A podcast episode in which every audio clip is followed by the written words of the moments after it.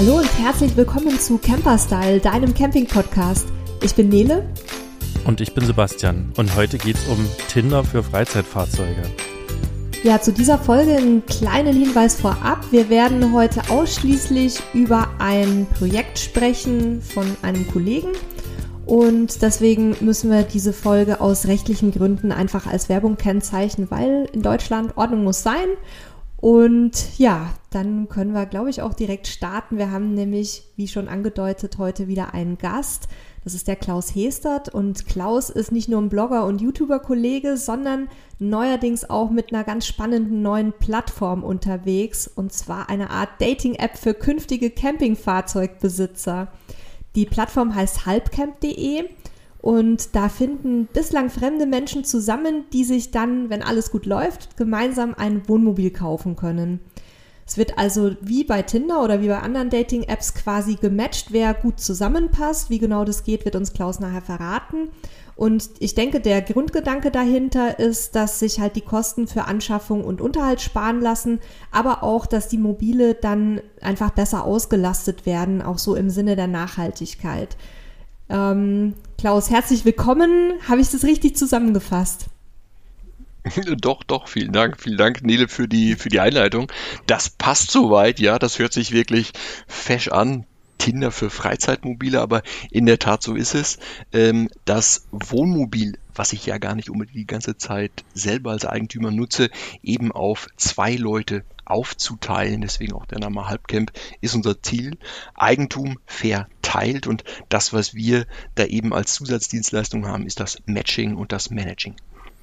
Und wie, wie kommt man denn auf die auf die Idee, sowas, sowas zu machen, also sowas, sowas zu entwickeln? Ja, ähm, vielleicht gucken wir mal ein bisschen von der Historie. Ich selber bin jetzt so um die 50. Ich bin selbst als Camper in diesem Markt unterwegs. Ähm, ich bin angefangen eigentlich 2008 mit dem Thema und ich habe irgendwann festgestellt, es muss ein eigenes Wohnmobil sein und es musste für mich auch ein neues sein, aber die Kosten sind natürlich immens. Und ähm, in der aktuellen Situation, wo die Preise von neuen Wohnmobilen ziemlich nach oben gegangen sind, wo die Anzahl der Kunden, die um diese wenigen Fahrzeuge, die noch da sind, jetzt eben auch buhlen, da muss man sich natürlich ein paar krassere Ideen überlegen, wie man diesen Urlaub noch bezahlbar machen kann. Ja, und äh, das war so das Ausschlaggebende dafür, dass wir gesagt haben, ähm, warum den vollen Eigentumspreis denn zahlen, wenn ich nur einen kleinen Teil des Jahres eben mein Wohnmobil nutze? Aufteilen durch zwei. Wir haben uns ja die Idee im Vorfeld auch schon so ein bisschen angeguckt und fanden das von der Konzeption her sehr spannend, äh, überhaupt mal so diesen Grundgedanken einfach mal weiterzuspinnen. Denn Camper-Sharing-Plattformen im Sinne vom, vom äh, Wohnmobil vermieten zum Beispiel gibt es ja, aber dass sich wirklich Menschen, die sich nicht kennen vorher, in den meisten Fällen ähm, zusammen wirklich Eigentum zulegen. Das finde ich eigentlich fast schon revolutionär. Ähm, aber da gibt es natürlich auch ganz viele Punkte wahrscheinlich zu beachten, wie man die Leute zusammenbringt. Kannst du ein bisschen was dazu erzählen? Zum Beispiel nach welchen Matching-Kriterien ähm, die dann zusammenfinden sollen? Mhm. Jetzt musst du das ein bisschen relativieren. So revolutionär ist das gar nicht. Ähm, also gerade wenn ich ein bisschen in die Historie gucke, auch in die Immobilien, seit den 60er Jahren wurden mehr und mehr auch diese Einfamilienhäuser verdrängt von Eigentumswohnungen. Und ähm, das ist was, wo man sich ganz, ganz viel abgucken kann. Und das haben wir eben auch gemacht. Wenn man aber auch in anderen Branchen guckt, mein Vater kommt aus der Landwirtschaft, da gehen Bauer zusammen her, bilden eine Bruchteilsgemeinschaft und äh, schaffen sich zusammen Sämaschinen an, schaffen sich Mähdrescher an und trotz dieses kurzen Zeitraums, wo die Mähmaschine dann genutzt wird, ich kann den Roggen ja nur innerhalb kurzer Zeit vom Acker herholen, funktioniert es trotzdem, dass die an diesen ein, zwei Tagen diesen Mähdrescher untereinander aufteilen. Und wenn ich noch weiter gucke in andere Branchen, ob es jetzt Yachten sind, richtig teure Yachten sogar, oder auch Segelflugzeuge, gerade bei so Investitionen, da teilt man das zu zweit. In den meisten Fällen kennen sich aber die Leute, ja, und mhm. es ist ein bisschen revolutionär, dass wir jetzt unterschiedliche Unbekannte zueinander matchen. Aber wenn ich jetzt mal zurückkomme auf das erste Beispiel, auch bei den Eigentumswohnungen, wir haben uns jetzt jüngst äh, eine weitere Eigentumswohnung gekauft. Da guckt man natürlich A, sich die Wohnung an, B, guckt man auch so ein bisschen in die Eigentumsprotokolle, Eigentümerversammlungsprotokolle mit rein. Was sind das für Leute? Weil klar, zum Teil kauft man natürlich auch Nachbarschaft mit. Und äh, das gilt es eben auch bei einem Kauf von einem Eigentum gemeinschaftlich mit jemandem anders zu beachten. Und welche Kriterien, das war die Frage, ähm, sind denn da entscheidend? Die Leute sollten schon nicht allzu weit voneinander entfernt wohnen. Wenn ich jetzt wirklich erstmal zwei, drei Stunden fahren muss, um mein Auto zu übergeben an den anderen, macht äh, es wenig Sinn. Das heißt, das erste Kriterium ist der Standort, also am besten so ähm, 30 Kilometer voneinander entfernt maximal. Das zweite, die Reisezeitpräferenzen und die sollten möglichst entgegengesetzt sein. Bedeutet, mhm. wenn jemand hauptsächlich oder ausschließlich vielleicht in den Ferien fahren kann, dann ist ein super Match der, der in der Nebensaison fährt. Denn dann kann man sich das Auto über diesen Jahreszeitraum von, weiß ich nicht, wir haben 200 Tage vielleicht, wo so ein Auto ähm, denkbar nutzbar ist, meistens in den Sommermonaten, kann ich das sehr gut aufteilen. Und das dritte Kriterium, man sollte schon ein gleiches Verständnis vom Auto haben. Ob ich jetzt einen Wohnwagen habe, ob ich jetzt einen integrierten habe, einen teilintegrierten oder ob ich denn einen Kastenwagen habe, ob ich längs schlafe, ob ich quer schlafe. Das sind Dinge, die sollten schon übereinstimmend passen. Und dann kann man auch ein gutes Match finden. Und kann ich das jetzt schon nutzen? Also wie, wie weit seid ihr denn mit dem Projekt? Ist es schon losgegangen? Gibt es schon die ersten ähm, verkauften oder ver verdateten Fahrzeuge oder seid ihr noch in der, in der Umsetzungsphase? Ja, also wir können noch nicht auf jahrelange Erfahrungen in der, äh, im Management von Fahrzeugen zurückblicken, außer bei den eigenen, da haben wir natürlich hinreichende Erfahrung. Ähm, wir sind im April gestartet und wir sind noch nicht gestartet mit dem vollen Rollout der gesamten Software, sondern zum aktuellen Zeitpunkt ist es möglich, sich bei uns einzuschreiben mit eben diesen drei genannten groben Kriterien, die man dort einträgt. Und dann sind wir aktuell dabei, halbautomatisch diesen Match zu arrangieren. Das heißt, wir sehen, wo passen denn Leute zusammen und die machen wir dann eben aufeinander aufmerksam. Ähm, wir haben schon erste Erfahrungen auch mit ja, dem Zusammenbringen von Leuten gemacht. Da kommt natürlich dann auch noch eine subjektive Komponente mit hinein. Ich werde zwar mit dem anderen nie gemeinsam in den Urlaub fahren, aber ich muss den ja schon ein bisschen riechen können. Mhm. Ähm, ich schlafe im gleichen Bett, aber ich bin auch nicht auf der gleichen Matratze unterwegs. Also auch diese Dinge lassen sich zum Beispiel austauschen. Ähm, aber natürlich muss so ein bisschen das gemeinsame Verständnis einer ähm, Fahrzeugführung eines Eigentums so ein bisschen stimmig sein. Der Reinigungslevel muss nicht extrem hoch sein, aber er muss gleich sein. Also er muss synchron sein. Das heißt, die beiden Leute, äh, die müssen ausmachen, wir übergeben das Fahrzeug immer Besen rein und die Tanks sind gelernt oder nein, es wird immer komplett desinfiziert und alle Dinge werden ausgetauscht, das komplette Geschirr zum Beispiel. Das kann man aber alles untereinander regeln. Das heißt, es gibt erstmal ein Candlelight-Dinner miteinander oder ähm, wie, wie, wie, wie, wie, tauscht man sich aus? Weil Menschen sind ja doch da sehr unterschiedlich, wie du es gerade schon gesagt hast. Genau. Also, ähm, um das Beispiel von Tinder, was du anfänglich gebracht hattest, ähm, nochmal aufleben zu lassen, da hat man ja nur das Foto. Und da lernt man sich auch kennen. Ja, man muss sich das vielleicht vorstellen wie so ein kleines Date.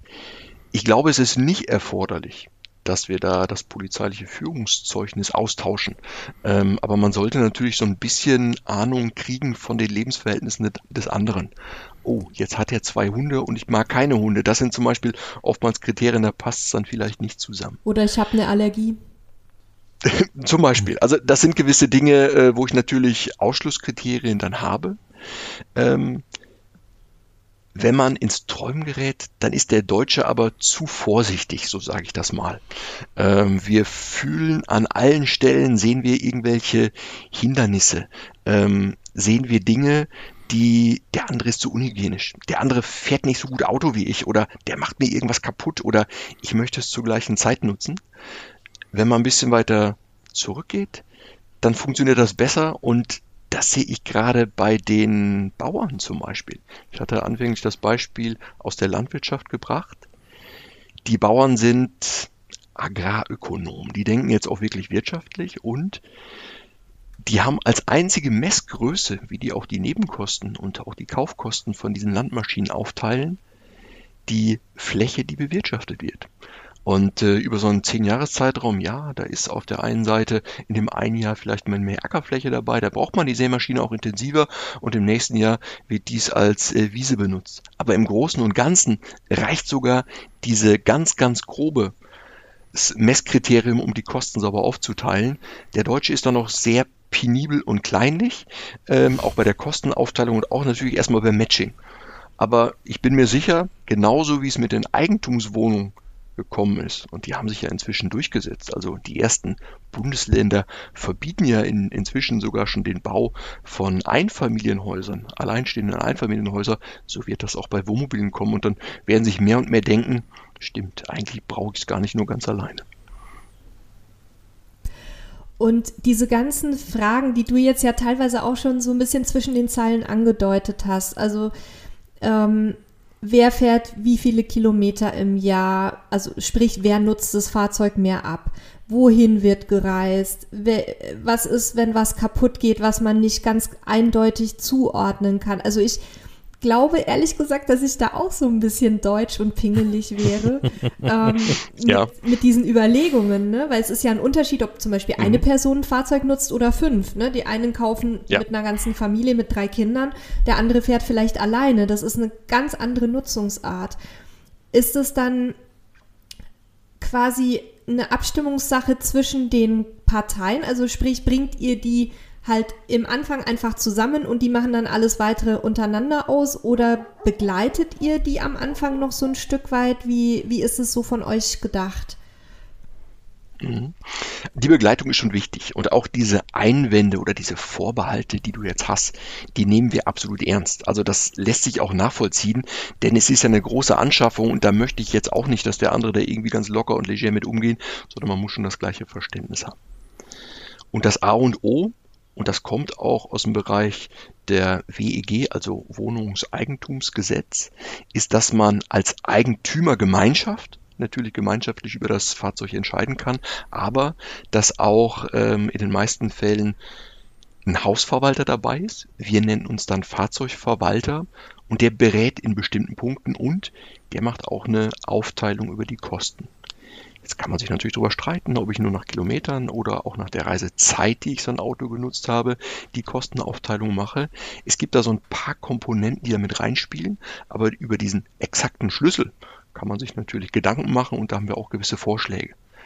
Wir können auch in der Hauptsaison, wenn das Fahrzeug dort genutzt wird, eben diese Nutzungsgrad nochmal ja, intensiver berechnen als in der Nebensaison, wo es vielleicht nicht mehr so intensiv gemacht wird. Das Ganze lässt sich auch koppeln, zum Beispiel an diesem Saisonmietpreis, der ja mittlerweile bei den Internetvermietern auch sehr flexibel ist, übers Jahr hinweg. Alles das ist reine Mathematik. Und dafür sind wir da als Manager und Verwalter. Das wollte ich jetzt gerade sagen. Das heißt, ihr kommt nicht und sagt so, jetzt äh, äh, bis das der durch euch scheitert, habt ihr jetzt das Fahrzeug zusammen, sondern ihr begleitet die Leute auch weiter und seid sozusagen im Hintergrund auch, ich weiß nicht, ob Mediator ein geschützter Begriff ist und, und auch ein Schiedsrichter seid ihr ja nicht, aber ihr seid quasi da, um auch zu vermitteln und zu helfen, wahrscheinlich, wenn es auch mal Unstimmigkeiten gibt, was ja einfach mal passieren kann, äh, um dann eine Lösung zu finden und seid quasi der dritte Neutrale im Bunde, ähm, der dann helfen kann auch. Genau, wir sind der Dritte. Wir sind auch neutral. Wir haben jetzt kein, kein äh, Mitbestimmungsrecht. Das machen die Eigentümer schon unter sich. Ähm, wir müssen ein bisschen unterscheiden zwischen dem Begriff Hausverwalter und Hauswart. Hauswart ist ja negativ belegt. Das ist mehr der Hausmeister. Das kennen viele schon aus den äh, Mietswohnungen. Das sind wir nicht, das haben wir nicht, sondern der Hausverwalter, der das Ganze regelt und organisiert. Und ähm, ich habe ein gutes Verhältnis zu unserem Hausverwalter und ich muss zugeben, ich wohne auch in einer Eigentumswohnung. Auch wir haben uns vor ja, knapp 20 Jahren, als es um Eigentum ging, entschieden, ganz bewusst für eine Wohnung. Man hatte uns damals auch gesagt, du kannst auch so ein ähm, Haus finanzieren über 30 Jahre und die Banken reden einem das auch relativ schnell schön, dass das passt.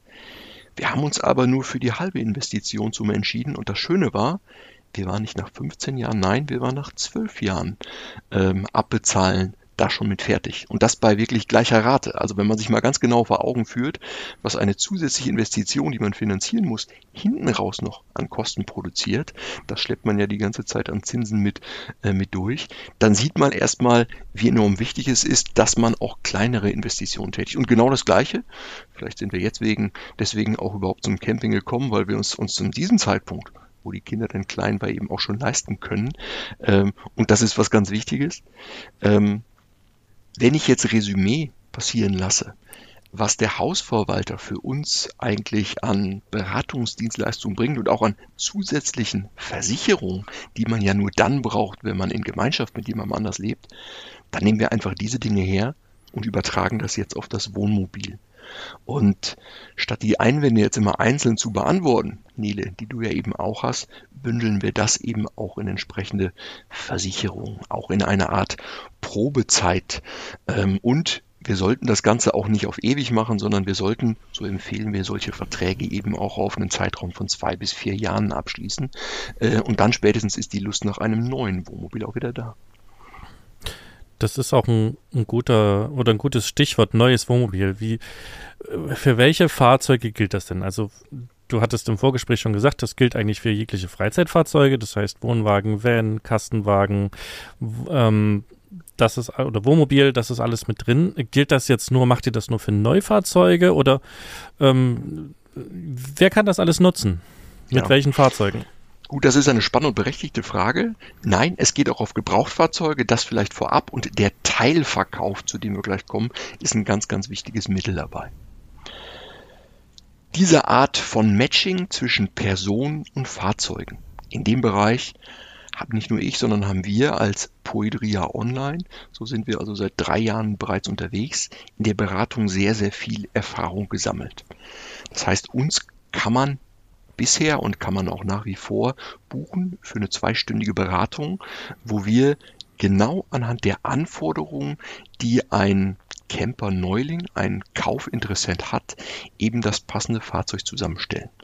Wir haben uns bisher auf die Marken gestürzt von Pössl, von Adria, von ähm, Roadcar, von, von Clever und äh, wir haben weitere Kollegen, die eben auch ein größeres Portfolio von Fahrzeugen beherrscht. Das heißt, da den Leuten auch gezielt passgenaues Fahrzeug auszulegen und sie vielleicht auch zu grounden, das heißt mit den Wünschen, die sie haben, vielleicht doch das eine oder andere sogar noch auszureden und eben ein kostengünstigeres Fahrzeug zusammenzustellen, das ist unsere Basiskompetenz. Die bringen wir ohnehin schon mit. So, und das Einzige, was jetzt noch zusätzlich kommt, ist, dass wir eine dritte Dimension haben, nämlich den zusätzlichen Eigentumspartner, der noch mit dazukommt, der gematcht werden muss. Das Thema Freizeitmobile, Wohnwagen, Wohnmobile Campervans ist ja gerade in Deutschland, aber ich denke auch in anderen Ländern ein sehr emotional behaftetes. Also ähm, da sind ja auch wenn es ums Thema Mieten und Vermieten geht zum Beispiel, äh, ließ ja selber wahrscheinlich in den Gruppen, dass dann immer wieder die Stimmen laut werden, äh, eine Frau und ein Wohnmobil vermietet man nicht und so weiter. Also ja. Äh, das sind, das sind ja durchaus Bedenken. Also ich, ich persönlich würde jetzt auch nicht vermieten aus vielerlei Gründen, aber ich glaube, dass geteiltes Eigentum in welcher Form auch immer heutzutage auch bei der Ressourcenknappheit und bei dem aktuellen Markt, über den du ja eingangs gesprochen hattest, auf jeden Fall eine sehr gute Idee ist. Aber es gibt ja dabei, abgesehen jetzt von den Matching-Kriterien und von ähm, der Abstimmung zwischen den Parteien, die ihr begleitet, ja auch noch ganz viele rechtliche Fragen. Wie geht ihr denn damit um? Gibt es da bei euch auch jemanden im Boot, der, der diese Seite abdecken kann? Also die, ganze, die ganzen rechtlichen Fragen und Ausarbeitungen? Mhm, ja, ähm, also absolut. Ich gehe vielleicht erstmal auf die Ressourcen ein. Es ist ein absolut richtiges und wichtiges Thema kaum einer weiß, dass es 18 Tonnen CO2 sind, die die Produktion eines neuen teilintegrierten oder Kastenwagens mit sich bringt. Aber das ist mehr, ich sag mal, ein volkswirtschaftliches Problem. Wir müssen Energieressourcen sparen, aber deswegen macht das keiner. Also die Leute machen das aufgrund des Geldbeutels. Und ja. äh, den Begriff TCO, den wir nachher nochmal beleuchten werden, wirklich die reinen Kosten der Eigentümerschaft sind das eigentliche Mittel, wieso ich das Ganze tun sollte. Jetzt vielleicht auch mal zur Einordnung. In diesem Markt, wenn Camper mit Wohnmobilen zusammenkommen, da gibt es ja neben dem Alleineigentum auch noch die Miete. Das hattest du mit angesprochen. Es gibt auch schon Plattformen, und das finde ich gut, ähm, Womo Sharing, wo man ein privat genutztes Eigentum eben auch kommerziell zur Verfügung stellen kann, um für gewisse Zeiträume eben einen privaten Mieter zu bekommen. Diese Plattformen, die nehmen sich dann Geld, aber das ist alles gerechtfertigt. Es gibt auch noch die Möglichkeit, das Ganze zu finanzieren. Auf die Nachteile der Finanzierung bin ich eben schon mal kurz eingegangen. Es gibt auch die Möglichkeit des Leasing, was aber in dem Bereich des Privaten eigentlich kaum gemacht wird. Neu gibt es jetzt, das finde ich auch sehr gut, das Thema Abo-Camper. Da kann ich also für eine Elternzeit zum Beispiel befristet eben auch solch ein Fahrzeug mieten, Langzeit mieten, sagen wir mal. Und wir siedeln uns mit unserem Konzept dazwischen an. Und wir füllen die Lücke wenn du ein Fahrzeug mietest, dann macht das Sinn, auch kommerziell Sinn, bis zu einem, bis zu 30 Tagen pro Jahr. Und wenn du das über ein, zwei Jahre machst, dann kommt so viel an Geld zusammen, dass du dir vielleicht Gedanken machen solltest über Eigentum. Aber inzwischen durch die gestiegenen Preise liegt das Eigentum eigentlich erst ab 50, vielleicht ab 60 Tagen, dass sich das rechnet. Und dazwischen, zwischen diesen 30 Tagen und den 60 Tagen Nutzung pro Jahr, da siedelt sich Halbeigentum an. Wenn du es denn intensiver nutzt, dann macht dieser Umlauf, also das Tauschen von Fahrzeugen keinen Sinn mehr, dann kannst du das Fahrzeug alleine beschaffen. Aber in diesem Bereich dazwischen, ja, da geht das Ganze. Und zurückzukommen auf die Frage des Rechtlichen, äh, ja, auch da haben wir natürlich Leute im Team, auch einen Anwalt im Team, der diese Themen mit uns durchkaut. Und das Gute dabei ist, wir haben auch eine Versicherung mit dabei, die sehr hohes Interesse daran hat, Camping-Eigentümer zu versichern. Also die Versicherungsbranche, die frohlockt, wenn es um Eigentum von Campern geht, weil die werden relativ gut gepflegt. Das sind Eigentümer aber äh, die haben relativ hohe Prämien, wenn man solch ein Auto für die Selbstfahrervermietversicherung vermieten äh, möchte. Denn don't be gentle, it's a rental. Das ist so der Nachteil bei den Campern, die ja doch relativ große Schadensfälle mit sich bringen. Und äh, für die Versicherung ist es lediglich eine Fahrerkreiserweiterung auf einen zweiten Eigentümer. Ja, das macht das dann geringfügig teurer, aber die unterstützen uns sogar und die unterstützen uns sogar bei dem Covering von diesen zusätzlichen Risiken, die ich eben angesprochen habe, die übrigens auch jede Eigentumswohnung und jeder Hausverwalter im Sinne einer Gebäudehaftpflicht, Feuerversicherung und, und, und sonst mit beifügt, wenn denn mehrere Eigentümer ein Ding nutzen. Da, da kommt mir jetzt die Frage in den Kopf, ein bisschen der Betriebswirtschaftler in mir. Ähm, Macht es dann nicht auch Sinn, vielleicht noch eine, eine, dritte Partei mit reinzunehmen, die dann noch mehr das Ganze oh nutzt, um das Ganze noch preiswerter zu machen und dann vielleicht noch eine vierte Partei mit reinzunehmen? Ähm. Ja, also es ist gerechtfertigt die Frage ähm, und betriebswirtschaftlich macht das absolut Sinn. Und ähm, wenn ich zu zweit ein Auto nutze, habe ich ja vielleicht auch die Überschneidung an Pfingsten. An Pfingsten wollen wir beide los. Und klar, wenn wir zu fünf zum Beispiel zwei Autos hätten, dann wäre dieser Engpass geringer. Rein statistisch jetzt mal, ja. Ähm, man muss aber dann wieder sagen, irgendwann bin ich dann auf dem, ja, bin ich im Sozialismus, sage ich vielleicht mal negativ, allen gehört alles und dann ist es mit dem Eigentum und mit der Pflege vielleicht doch nicht mehr so mehr so gut.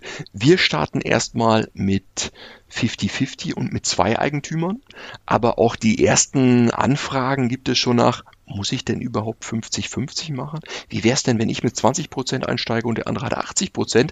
Klar, das hängt natürlich auch davon ab, wem wie viel Kapital zur Verfügung steht und das ist reine Mathematik, mehr nicht.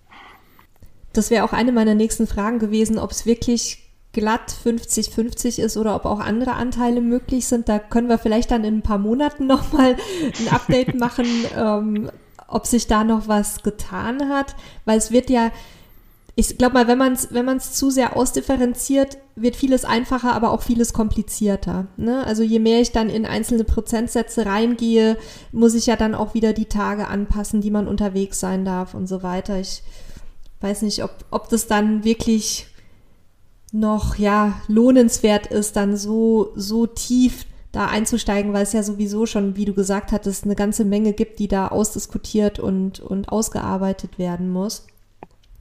Aber was, was mir gerade noch so ein bisschen durch den Kopf ging, wir haben ja gerade im Campingfahrzeugbereich ganz häufig die Situation, dass zum Beispiel die Eltern sich ein Fahrzeug kaufen, ein Wohnmobil kaufen, ähm, nutzen das halt in der Nebensaison und in der Hauptsaison bekommen es dann die Kinder mit den Enkelkindern.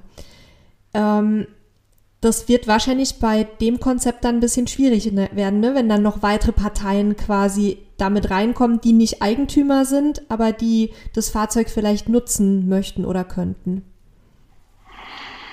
Also erstmal sieht ganz bewusst unser Konzept keine kommerzielle Vermietung vor.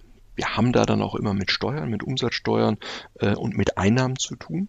In unserem Konzept ist das ein privat genutztes Eigentum. Ähm, und wenn ich jetzt mal auf dieses Minderheitsverhältnis zurückkomme, ja, dann kann ich mir natürlich sehr gut vorstellen, und jetzt ziehe ich mal die Parallele zum Womo Sharing, dass ich eine, einen Obolus dafür kriege, dass ich ein Fahrzeug mit zwei teile und der andere hat 20 Prozent. Ja, und dafür darf dir dieses Fahrzeug 30 Tage im Jahr, vielleicht 10.000 Kilometer, macht man mal so Pi mal Daumen aus, auch nutzen über drei Jahre hinweg. Und wenn wir nach drei Jahren das Fahrzeug wieder verkaufen und äh, wir tra tragen beide den gleichen Wiederverkaufsverlust, dann ist der natürlich deutlich geringer unterwegs. Und wenn ich dann noch dagegen rechne, was es an gemeinsam getragenen Nebenkosten auf sich hat, wir haben noch Versicherungen, wir haben noch Steuern, wir haben vielleicht auch noch Parkplatzkosten und Verwalterkosten sind vielleicht auch noch mit drauf, dann mag das genau diesem Teil entsprechen, so dass es natürlich sehr attraktiv sein kann für jemanden, äh, einen anderen dazuzunehmen, der alternativ sonst ein Fahrzeug mieten würde. So, und dann bin ich Klar, da müssen wir natürlich steuerrechtlich auch wieder gucken. Nicht, dass das eine versteckte Vermietung ist, aber dann bin ich deutlich günstiger unterwegs und ich habe sogar den großen Vorteil als Haupteigentümer. Ich habe immer die gleiche Person, die das Fahrzeug auch nutzt. Und das ist deutlich attraktiver, als wenn ich mein Fahrzeug auf einer privaten Vermieterplattform einstelle. Aber ich meinte jetzt auch gar nicht so sehr, das Fahrzeug dann quasi unterzuvermieten, sondern wirklich an Angehörige einfach weiterzugeben, ne? so wie man das ja halt im Alltag mhm. auch macht, dass mal meine Eltern meinen Wohnwagen nehmen zum Beispiel, um damit meinen Urlaub ja. zu fahren. Ist das auch irgendwie berücksichtigt in der Konzeption oder, oder sagt ihr, nee, ist schon alles ähm, sehr ja, kleinteilig auch zu betrachten. Da wollen wir jetzt nicht, dass dann auch noch die Angehörigen mitmischen. Nein, also das ist völlig in Ordnung und ich nehme mal an, dass unter den Eltern und innerhalb der Familie dann eben auch kein Geld fließt. Ähm, das muss ich erstmal als Prämisse geben, aber das können die Eigentümer untereinander ausmachen, wie groß der Fahrerkreis dann wird, welche Personen dieses Fahrzeug dann wirklich nutzen.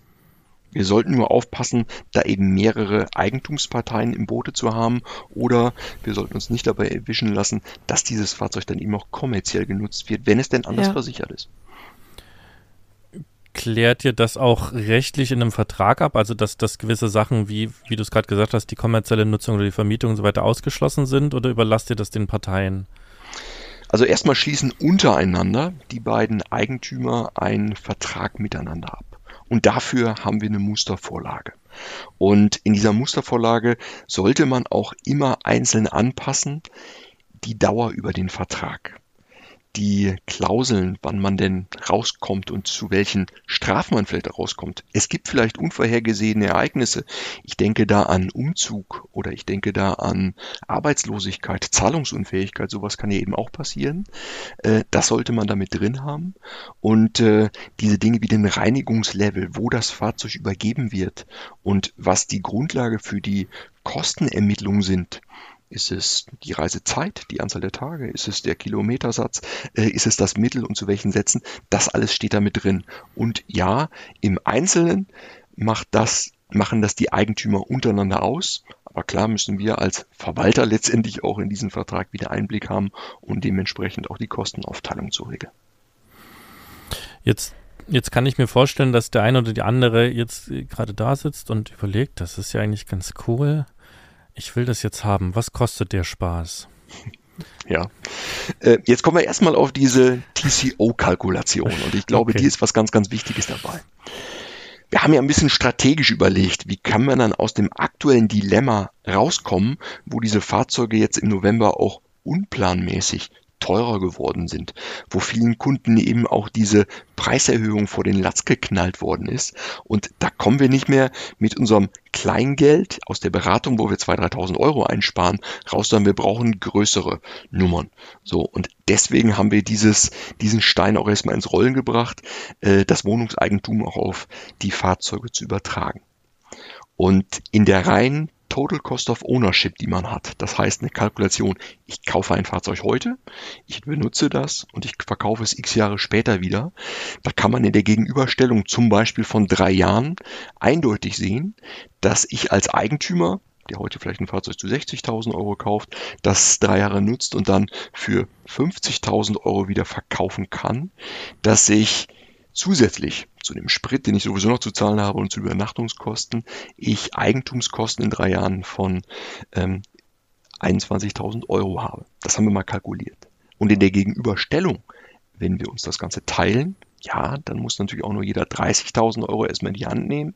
Ich kann eben auch dann meine Nebenkosten, wie die Versicherung, wie die Steuern, wie auch den Parkplatz, das kann ich erstmal alles teilen. Aber der Ehrlichkeit halber kommt natürlich auch sowas wie ein, ich nenne ihn mal Sharing, ein Transfer und ein Verwaltungsaufwand damit drauf. Den beziffern wir in der Summe mal pro Eigentümer und pro Jahr auf circa 1000 Euro. Das Fahrzeug muss zusätzlich gereinigt werden, das muss nochmal zusätzlich aufgetankt werden, das muss von A nach B gefahren werden und diese zusätzlichen Versicherungen, von denen ich eben sprach, und auch unsere Kostenrechnung, die wir machen, die bräuchte ich ja sonst eben nicht. So, und wenn wir dann noch zugutehalten, dass ich vielleicht weniger finanzieren muss und auch die Finanzierungskosten geringer sind, dann habe ich zwar in der gesamten Laufzeit 28.000 Euro als Total Cost of Ownership, aber die kann ich eben durch zwei teilen. Und dann habe ich einen, ich sag mal, einen reinen Gewinn von 7.000 Euro. Und diese 7.000 Euro, die kann ich sehr wohl ansetzen, um die jetzt deutlich gestiegenen Spritpreise und auch deutlich gestiegenen Übernachtungspreise inflationsbedingt, die wir gerade haben, zu kompensieren.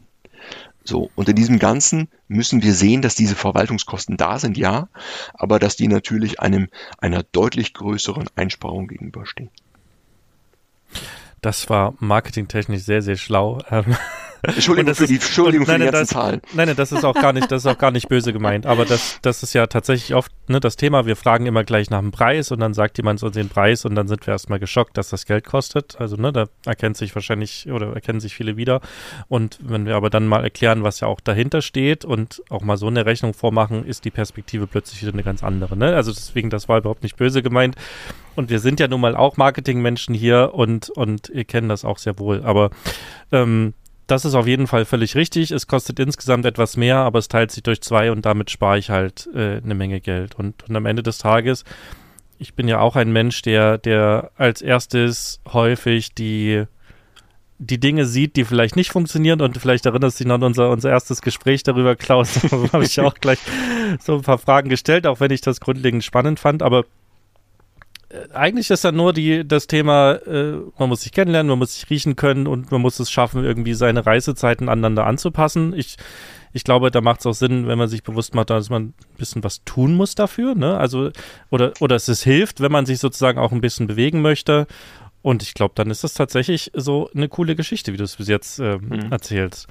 Ähm, trotz alledem bohre ich nochmal nach und es geht mir jetzt auch nicht darum, auf dem Euro genau irgendwie Preise zu haben, sondern einfach mal so ein, so ein Gedanke einfach unseren Hörern und Hörerinnen auch mitzugeben. Was, was, was kostet ihr sozusagen? Also was kostet die ganze, ganze Aufwand, den ihr da macht und ja auch die Sicherheit, die ihr mit reinbringt bei der, bei der Geschichte?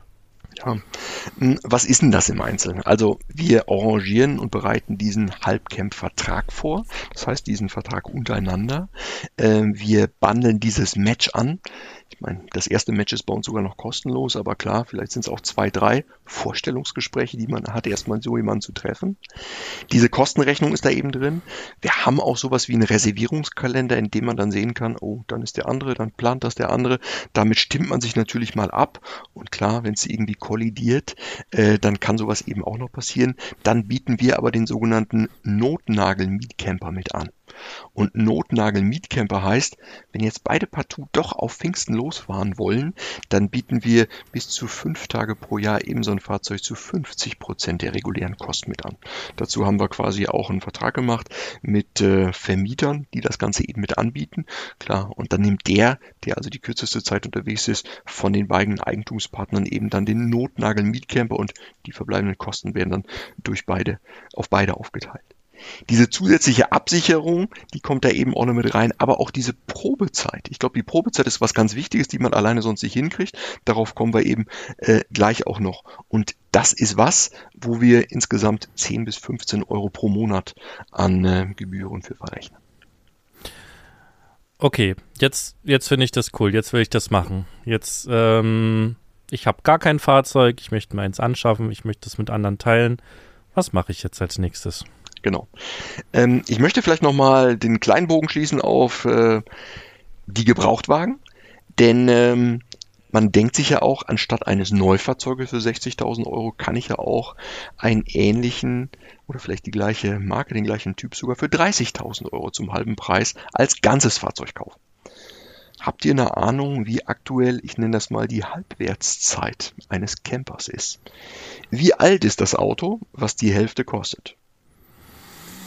Wahrscheinlich schon ziemlich alt. Also ich denke mal durchaus mindestens zehn Jahre. 20. Es sind 20. Okay. Es ist Wahnsinn. Ähm, durch diese Preiserhöhung zieht natürlich auch unmittelbar der Gebrauchtwagenmarkt nach. Und wer jetzt ein Fahrzeug verkaufen will, der macht jetzt auch gutes Geld damit. Aber äh, wir haben wirklich mal nachgeguckt. Bei mobile.de kann das jeder für sich ja auch mal selber machen, um zu gucken, wenn ich nur die Hälfte anlegen will, was kriege ich dann für einen alten Remmel. Und dieses alte Fahrzeug ist nicht nur 20 Jahre alt, sondern hat mindestens auch 150.000 äh, Kilometer auf dem Buckel. Jetzt wird es wenig Sinn machen, auch solch ein altes Fahrzeug vielleicht noch äh, zu teilen, äh, denn natürlich sind dort die Kosten und auch die unerwarteten Reparaturkosten deutlich höher. Das heißt, bei uns gibt es auch Gebrauchtfahrzeuge, allerdings die dürfen maximal ähm, fünf Jahre alt sein und die dürfen maximal 100.000 Kilometer gelaufen haben. Und das heißt, die Plattform ist auch für Leute interessant, die zum Teilverkauf ihr gebrauchtes Fahrzeug anbieten. Und das kann unterschiedliche Ursachen haben. Leute, die jetzt festgestellt haben, boah, ich nutze mein Auto eigentlich allzu selten. Ich kann ja jetzt vielleicht auch sogar wieder fliegen oder sogar in den Hotelurlaub fahren. Und hm, wenn es noch 20, 30 Tage sind, es bleibt ja genügend Zeit auch für jemand anders übrig. Und deswegen biete ich mich und mein Fahrzeug eben auch als Teilverkauf, als Halbcamper an. Es gibt aber auch die Leute, die sagen, boah, der Markt ist gerade so gut, ich würde wahnsinnig viel Geld für mein Auto kriegen zum jetzigen Zeitpunkt, aber dann kann ich nicht mehr fahren. Und aus dem Grunde quasi sagen, äh, jetzt mache ich das Ganze. Es gibt auch die Käufer, die jetzt festgestellt haben, boah, ich habe die Preiserhöhung geschluckt, das ist aber auch alles ganz schön teuer und hm, jetzt wird ziemlich knapp, wo kann ich denn noch sparen? Lasse ich die Markise weg, lasse ich Zubehör weg oder fahre ich vielleicht nur in den Nahbereich und die sich aus dem Grunde dafür entscheiden, ihren jetzt kommenden Neuwagencamper dann eben zu zweit aufzuteilen. Und na klar gibt's immer auch Leute, die sagen, aus wirtschaftlichen, aus finanziellen Gründen möchte ich jetzt eigentlich mein ganzes Auto verkaufen, aber ein halbes würde es vielleicht auch tun, dann kann ich meinem Hobby weiterhin frönen. So, und diese Teilverkäufer sind natürlich auch sehr attraktiv und die kann ich eben bei Halbcamp auch finden. Jetzt zurück auf deine Frage, wie geht das Ganze denn? Erstmal trage ich mich ein, ich schreibe mich dort ein und ich definiere meine Fahrzeugwünsche, meine Reisezeitpräferenzen und den Ort. Und leider können wir noch nicht ad hoc sagen, und hier ist der nächste, sondern wir brauchen natürlich erstmal eine gewisse große Menge von Leuten, die sich hier angemeldet haben. Wir sind bereits im dreistelligen Bereich. So viele Halbcamper haben sich registriert, aber klar, je mehr wir wachsen, umso besser läuft der Match. Tinder ist richtig spannend geworden, seitdem es wirklich Millionen Leute nutzen. Mhm. Okay, das heißt, ihr, ihr habt jetzt oder kannst du dazu was sagen oder willst du dazu was sagen, wie viel Fahrzeugbesitzer und wie viel Fahrzeugnichtbesitzer ihr schon habt? Wir merken äh, einen relativ großen Anteil von Teilverkäufern. Mhm. Und ähm, jetzt gerade sammeln wir natürlich auch die die Einwände von den Leuten und auch im persönlichen Gespräch, und deswegen ist es sehr gut, auch eine Telefonnummer dazu anzugeben, und die nutzen wir und sprechen mit den Leuten, entpuppt sich dann, ah ja, ich habe da auch noch ein Fahrzeug. Ich weiß noch nicht, ob ich das mit reingebe. Und äh, viele haben Interesse daran und wir sehen eben, dass diese ja, das mögen vielleicht auch ähm, Kunden sein, die als Vermieter gelistet sind auf den privaten Plattformen, aber die gucken natürlich und bieten ihr Fahrzeug dann zum Teilverkauf auch mit an. Auch das ist eben dabei. Das sehen wir sehr stark. Wir sehen bei den Nutzern, die sich eingetragen haben, äh, relativ wenige, die hochwertige integrierte Fahrzeuge fahren. Das hatten wir aber auch so erwartet, denn das ist eine Klientel, äh, die meistens eher schon ja, gesetzteren Alters ist und wirklich auch das äh, entsprechende Budget hat, um so ein Fahrzeug vollständig zu finanzieren. Ähm, wir finden aber auch Interessenten, eine Zielgruppe, die bis dato gar nicht daran gedacht hat, eben solche Neufahrzeuge zu kaufen und jetzt auf einmal, ich sag mal mit 25.000, 30.000 Euro, denn doch das hinreichende Budget dafür hat und für die das in Frage kommt. Also auch solche Leute, die sich eigentlich sonst ein Fahrzeug zur Not ausgebaut hätten. Das sehen wir schon an, an den Profilen. Also ich bin wirklich erstaunt, in welcher Detailtiefe ihr das alles schon durchdacht habt, weil also ich habe ja mir im, im, Vorfeld zu unserem Gespräch heute auch schon viele Gedanken gemacht, wo man da vielleicht noch mal so ein bisschen nachbohren könnte, was ihr vielleicht nicht bedacht habt und so weiter. Aber das scheint ja ähm, doch auch schon sehr lange und sehr intensiv von euch ausentwickelt worden zu sein. Ähm, was mich jetzt, jetzt noch mal interessiert. ja, dass ich, Jetzt bin ich aber enttäuscht deswegen, meine, weil, na klar, meine, meine wir wachsen- fragen. Ja. Nein, nein, nein, wir wachsen ganz klar mit den Anforderungen und jeder Einwand, Mhm. der da ist, den wollen wir auch nicht ellenlang erklären. Das heißt, diese Mhm. Notnagel-Camper, Miet-Camper-Geschichte, die ist zum Beispiel entstanden daraus, weil die Leute gesagt haben, boah, irgendwo gibt's immer eine Überschneidung. Ja, aber das lässt sich ja Klar. beantworten und das gleiche eben auch mit den Versicherungen. Wenn es denn diese Risiken da gibt und diese Vorwände gibt, dann müssen die auf den Tisch und dann lassen die sich eben auch mit sowas beantworten. Ja, ich find's Und ich bin mega. Also enttäuscht ich habe darüber, dass wir jetzt tatsächlich, keine Einwände mehr haben. ich, nee, ich habe ich hab tatsächlich jetzt gar nicht mehr so so viele Einwände beziehungsweise Fragen. Ähm, es, also es ist ja klar, dass es für alles eine Lösung gibt, ne? Aber man muss ja auch erstmal drauf kommen, dass dort potenzielles ähm, potenzielle Konflikte liegen, dass da ähm, rechtliche Fallstricke liegen können und das ist ja schon was, wo man sehr in die Tiefe gehen muss, auch in der Konzeption von so einem Projekt. Also da, ähm, ja, finde ich sehr, sehr spannend tatsächlich. Und was, was für mich jetzt nochmal interessant wäre, äh, begleitet ihr auch das Kennenlernen? Das hatte ich vorher nicht so, also n- weiß ich nicht, ob nicht mitbekommen oder nicht so detailliert gefragt. Seid ihr wirklich dann auch dabei, sozusagen als Anstandsdame oder ähm, lasst ihr die Leute erstmal laufen und die kommen dann zu euch, wenn die sich grundsätzlich sympathisch finden? Oder wie muss ich mir das vorstellen?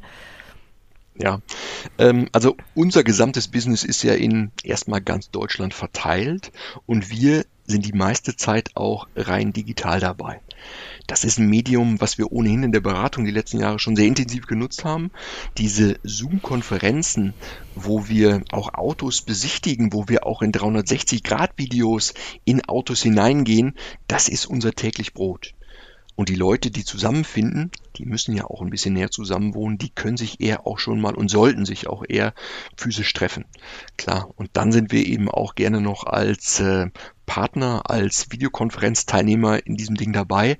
Aber die dürfen sich auch gerne unter, ohne uns zusammentreffen. Und oftmals, das habe ich ja auch selbst erlebt, ähm, an meinen, ja, an meiner persönlichen Story entwickeln sich daraus auch Freundschaften. Das heißt, man hat ein gemeinschaftliches Hobby, nämlich dasselbe, nicht das gleiche, dasselbe Wohnmobil sogar. Und dann überlegt man vielleicht auch mit dem anderen Partner, hey, guck mal, was hältst du denn von dem Zubehör und sollten wir da nicht vielleicht noch einen Router einbauen? Und das Schöne dabei ist, bei so Investitionen ist es für beide ja immer nur die halben, sind es ja nur die halben Kosten. Ähm, auch das geht relativ gut und da entwickeln sich auch Freundschaften. Und äh, wo bist du in den Urlaub hingefahren? Ach, da fahren wir nächste Woche mit demselben Auto ja nochmal hin und super, dann kann ich die Vignette sogar noch weiter nutzen. Also es gibt viele, viele Möglichkeiten, äh, die sich daraus ergeben. Aber die Leute sollen natürlich miteinander auskommen. Aber wie gesagt, nicht so tief, die werden nie, mit, nie gemeinsam in den Urlaub fahren. Schade. Außer wenn sie Schade sich den. Notnagelcamper holen und, und dann doch Oder so. zusammenfahren für ein paar Tage. Genau. Ja. Ähm, da, da würde sich mir jetzt nochmal eine, eine, eine Frage stellen, nochmal einen Einwand, äh, den ich mir da angucken möchte. Was ist denn, wenn sich jetzt die Parteien streiten? Also mhm. egal aus welchem Grund, man, man kommt sich aber in die Quere und dann gibt es ja zwei Fälle. Ne? Entweder ähm, man kann das lösen oder man kann das auch nicht lösen. Habt ihr da schon drüber nachgedacht und, und Gedanken dazu und Pläne und Lösungen? Ja, also dieser Konfliktfall kann auftauchen. Und trotz bester Planung, trotz besten Matchings äh, kann sowas passieren.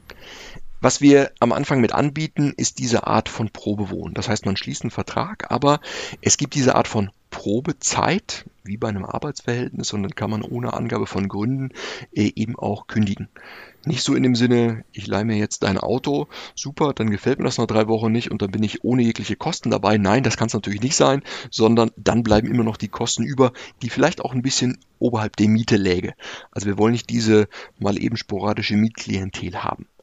Aber auch die Probezeit reicht vielleicht nicht, dass später denn doch noch ein Konflikt aufkommt da ist da eine kleine Schramme dran, wir können uns nicht einigen, wie hat's denn gemacht? Und trotz der kleinen äh, Schramme und trotz des wenigen Geldes, die es eigentlich sind, ist man voneinander so pikiert, dass man irgendwie gar nicht mehr miteinander auskommt. Sowas gibt es eben auch. So, und dann geht entweder außerordentlich dieses Verhältnis zu Ende, im schlimmsten Fall, man trachtet sich nach dem Leben. Also auch so Fälle soll es schon gegeben haben, unter Nachbarn habe ich zumindest gehört. Ja, dann ist es so, dass dieses Verhältnis aufgelöst wird. Dann wird das Fahrzeug veräußert und dann wird dementsprechend aufgeteilt. Ähm, aber auch so unvorhergesehene Dinge wie jetzt Umzug, Arbeitslosigkeit, was eben passieren kann. Wir empfehlen im Vertrag eben auch dafür eine gewisse, ja, Strafe ist jetzt zu viel gesagt, aber dafür eine gewisse Entschädigung zu vereinbaren wenn ich jetzt unplanmäßig innerhalb dieser drei Jahre aussteige, dann kann ich verstehen, dass der andere ein bisschen höheren Aufwand hat, um vielleicht einen Nachfolger für mich zu finden oder selbst das gesamte Fahrzeug zu kaufen und darüber macht man von vornherein irgendwie eine Summe von 1.000, 2.000 Euro aus. Das ist für beide Seiten gerecht. Aber ansonsten geht es so ein bisschen wie ja, neues WG-Mitglied gesucht und auch diese Dinge ist ja wie so ein Teileigentümer mit seinem Fahrzeug, der ist dann auf der Halbcamp-Plattform fürs Matching wieder gerne gesehen. Ja, dann möchte ich vielleicht noch mal so ein bisschen deine bisherigen Erfahrungswerte anzapfen oder oder auch so ne, aus aus eurer Beratung heraus habt ihr ja auch viel mit Kunden zu tun gehabt schon im Vorfeld zur Entwicklung dieser Plattform. Hm. Was würdest du denn sagen, jetzt mal abgesehen von den drei, vier Punkten, die du schon genannt hattest, also Reisezeiträume, Reiseverhalten, ähm, was wäre denn aus deiner Sicht wichtig, dass sich Menschen, die das Konzept jetzt cool finden und die sagen, würde mich interessieren, kann ich mir vorstellen, sowas zu machen, was die sich alles vor der Anmeldung bei euch mal durch den Kopf gehen lassen sollten? Also welche Entscheidungen sollen da vorher getroffen werden? Welche Punkte muss man vielleicht auch mal mit dem Partner durchdiskutieren, ob man sich das vorstellen kann? Was wären da so deine Tipps? Mhm. Also das Wichtigste, was man, glaube ich, mitbringen sollte als Eigenschaft, ist eine gewisse Toleranz und auch eine Kompromissbereitschaft. Ähm, und man darf nicht zu verbockt sein, ich will aber unbedingt an Pfingsten los. Klar, das kann man natürlich im Vorfeld auch immer klären, ähm, aber man braucht vielleicht auch eine gewisse Toleranz. Man muss auch mal zurückstecken können. Man muss sich vielleicht selbst mal auch auf den Notnagel Mietcamper einlassen. Aber auch das geht von der Erfahrung her. Und äh, lustigerweise hatten wir in der Beratung äh, bis dato auch schon eben ähm, Eigentümer, die nicht alleine, sondern mit jemandem anders aufgeschlagen sind. Ähm, der extremste Fall war wirklich, dass eine Mutter mit ihren drei Kindern, die alle schon in einem Alter waren, die hatten jeweils Familie, einen 5,40 Meter Kastenwagen gekauft hat und die haben wir beraten online. Ich glaube, wir waren fünf ähm, Teilnehmer in der Online-Konferenz und bei jedem Einzelnen haben wir geguckt, wer hat welche Anforderungen, wer hat welche Anforderungen und haben das Ganze dann zusammengematcht. Das geht und funktioniert. Zwischen Eltern und den Kindern wird das auch häufiger gemacht. Auch zwischen Geschwistern habe ich das schon öfter erlebt, dass die sich gemeinsam ein Auto anschaffen. Und ich selber habe es auch schon erlebt. Ähm, das ist jetzt gut 30 Jahre her. Da war ich noch im Studium und ich habe es mir nicht leisten können, solch ein Wohnmobil alleine zu kaufen. Es war damals ein T3 Raimo, das weiß ich noch, und den habe ich gemeinsam mit meinem Vater gekauft. Damals hat man noch die Fahrtenbücher manuell geführt. Das ist ja heute alles elektronisch, wie wir das mit anbieten. Und wir haben wirklich ausgemacht, jeder Kilometer kostet 40 Pfennige waren es damals noch. So, Ach, und nach dieser Maßgabe Zeit. haben wir das, ja, nach dieser Maßgabe haben wir das am Ende des Jahres aufgerechnet. So, und dann musste meistens ich noch an ihn was zahlen, weil ich das Fahrzeug ein bisschen intensiver genutzt habe. Dann kam es so, dass nach vier Jahren ich hinreichend Geld zusammen hatte, um ihm den restlichen Teil des Fahrzeugs eben auch abzukaufen und da war ich alleine, alleiniger Eigentümer. Was wir damals auch hatten, wir hatten noch einen, ja, wir fanden es, ähm, ein, ein Mieter, der uns im Sommer jeweils drei Wochen Geld gebracht hat, weil er dieses Fahrzeug nach Schweden, nach Norwegen, nach Spanien mit entführt hat. Steuerrechtlich nicht ganz sauber, aber klar, das sind dann Einnahmen, die muss man sonst eben auch versteuern. Und wir beide, mein Vater und ich, fanden es wirklich gut. Und in dieser Zeit, wo der andere eben unterwegs gewesen ist, hat der uns seinen damals war es so ein VW Jetta, dagelassen und wenn ich dann in dieser Zeit meines Studiums eben ein Auto brauchte, habe ich dieses Auto genutzt und das wurden dann wieder mit 40 Cent wieder abgezogen, die Kilometer. Also auch da gab es relativ einfache Formalismen, äh, mit denen wir relativ gut zurechtgekommen sind. Kurzum, es lässt sich alles lösen, gewisse Toleranz muss dabei sein und klar, man muss auch ein Verständnis für Kosten haben. Und ich glaube, derzeit ist der Geldbeutel das Allerwichtigste, was wir gerade versuchen festzuhalten in Zeiten von Inflation und Krieg. Also können wir, können wir eigentlich festhalten, wer jetzt quasi äh, nicht das Geld für ein Neufahrzeug zusammenkriegt äh, oder wer das zwar zusammengekriegt hat, sich aber jetzt gerade ärgert, weil es so wenig nutzt.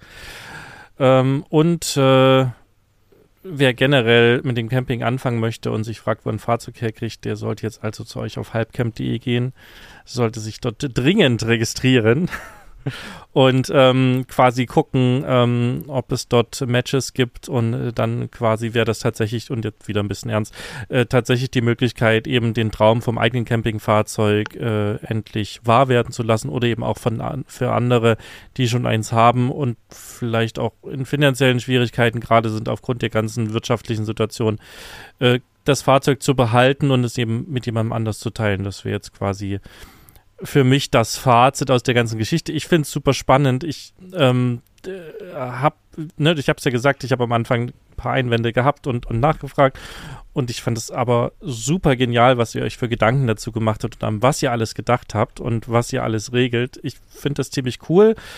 Ich vermute, ich komme als Kunde nicht in Frage, weil hier so weit weg jemanden zu finden, der dann auch noch ein Fahrzeug mit uns teilen will, das wird vermutlich schwierig. Ähm, aber mir ist auch wieder bewusst geworden, dass, dass halt diese Emotionalität, die wir drin haben, und ich habe das ja auch schon in der Folge angesprochen zum Fahrzeugkauf und Verkauf, ne, diese Emotionalität, wenn wir die ein bisschen schaffen auszublenden, so gut wie es eben geht, dann können wir viel sinnvoller mit diesen Themen umgehen und tatsächlich stehen die meisten Fahrzeuge ähm, ganz viel einfach nur rum. Und, und wenn wir da ein bisschen flexibel sind, die Emotionen rausnehmen, glaube ich, kann man da so viel mehr für sich selber, für den Geldbeutel, aber auch für, für die Umwelt tun. Und das finde ich tatsächlich mega spannend. Ich bin ja eher so die Person, die, ähm, die auch sehr an solchen Fahrzeugen hängt und dann dekoriert. Und ich könnte mir nur schwer vorstellen, sowas zu teilen, weil ich auch immer für mich so, wenn ich mal ehrlich mit mir selber bin, die geistige Freiheit brauche. Ich könnte ja jederzeit los, wenn ich wollte weil der steht ja quasi vor der Tür. Aber wenn ich dann mal wirklich in mich gehe und mal überlege, wie oft wir in der Zeit, wo wir jetzt nicht mehr dauerhaft auf Reisen sind, sondern wo wir jetzt auch wieder eine Homebase haben wegen Corona und so weiter, wie oft wir wirklich gesagt haben, so, morgen soll es schönes Wetter werden, wir fahren jetzt einfach los. Das ist nicht passiert. Ne? Also es wird trotz allem, obwohl wir ja alles gepackt haben jederzeit und der Wohnwagen ist quasi die zweite Wohnung, da steht alles drin, wir müssen nichts ein- und ausräumen. Aber diese Spontanentscheidungen, morgen oder übermorgen einfach loszufahren, die trifft man in der Realität wirklich wenn überhaupt, dann sehr, sehr selten. Und deswegen glaube ich schon, dass mit so einem Konzept mit Leuten, die, ähm, die andere Reisezeiten haben als man selbst, die vielleicht an Ferien gebunden sind oder ähnliches, dass man da auch selbst etwas spontanere Ausfahrten durchaus auch möglich machen kann. Und ich glaube schon, dass wir alle auch so ein Stück weit umdenken müssen, weil einfach die, die Ressourcen, also die natürlichen Ressourcen, aber auch die Ressourcen in Form von Fahrzeugen im Moment nicht mehr so zur Verfügung stehen und auch die Ressourcen in puncto Stellplätze so nicht mehr zur Verfügung stehen. Und da so ein bisschen umzudenken und, und sich auf so ganz neue Konzepte mal zumindest geistig einzulassen und die mal für sich durchzuspielen, das finde ich super spannend. Und ehrlich gesagt ähm, hat mich jetzt auch selber die Folge so ein bisschen dazu gebracht, da mal drüber nachzudenken, weil bei uns ist der konkrete Hintergrund, dass wir eigentlich gerne neben dem Wohnwagen auch noch ähm, ja Kastenwagen oder ähnliches hätten, um halt mal so ein bisschen zum zum Meer zu fahren oder so kleine Ausflüge zu machen oder ein kleines Wohnmobil. Aber natürlich haben wir jetzt schon einen halben Fuhrpark rumstehen. Ne? Und da wäre natürlich sowas auch ganz schlau, sich da mal Gedanken zu machen, ob so ein Teilen auch in Frage kommen kann, wenn man, wenn man vielleicht mehrere Fahrzeugtypen gerne nutzen würde, aber die nicht irgendwie rumstehen haben möchte das ganze Jahr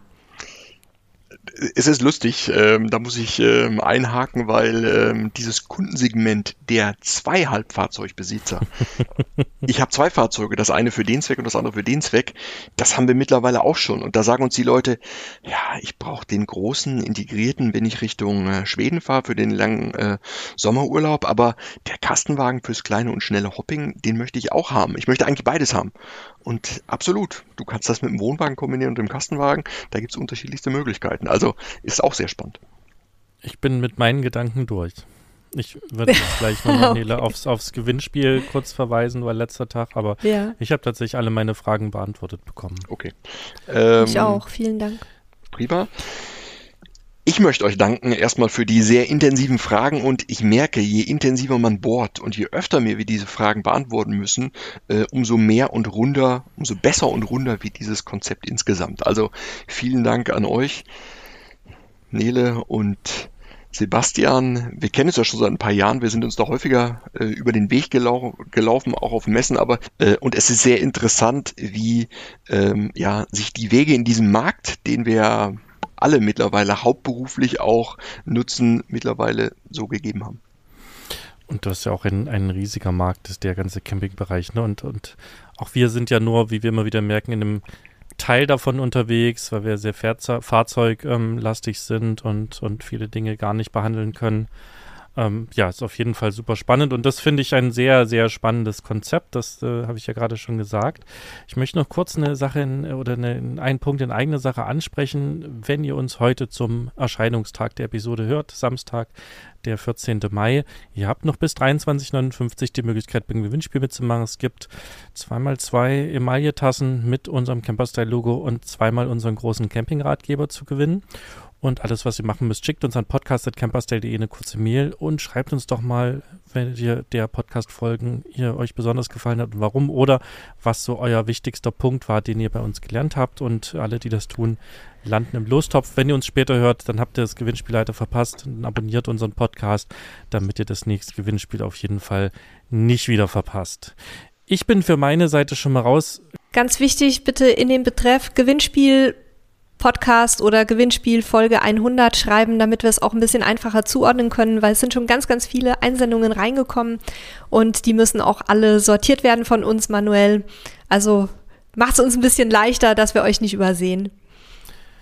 Danke, das ist ein sehr wichtiger Hinweis. Und alle, die uns eine Mail geschickt haben und nur gesagt haben, sie wollen was gewinnen, aber unsere Frage nicht beantwortet haben, die sind leider nicht im Lostopf habt ihr jetzt nochmal die Möglichkeit, da nochmal eine Mail nachzuschießen. Und ansonsten, ich verabschiede mich schon mal von meiner Seite. Klaus, das war cool. Äh, ich bin sehr, sehr gespannt, wie euer Projekt weitergeht, wie es sich entwickelt.